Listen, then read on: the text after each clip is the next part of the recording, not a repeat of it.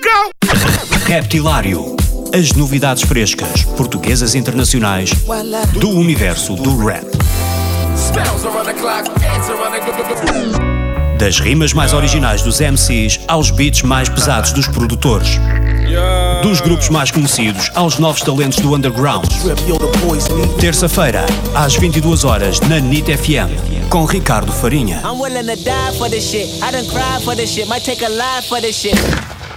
Como é que é, pessoal? Daqui é o Grilox. Vocês estão a ouvir o Reptilário com o meu boy Ricardo. Estamos aí, fiquem à escuta. Até já. Hoje no Reptilário tenho aqui comigo o Grilox. Ele lançou há muito pouco tempo, há, há cerca de um mês, o, o Nimbus.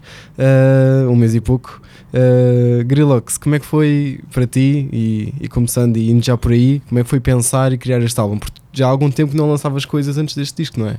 Sim. Ah, antes de mais, boa tarde ou boa noite a ti e a quem está a ouvir.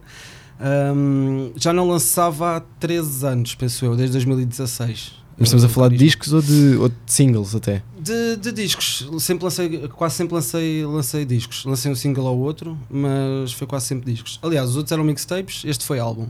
Mas sim, a última mixtape foi em 2016 e o álbum saiu agora em maio de 2019. Uhum, Estava há 3 aninhos. Exato.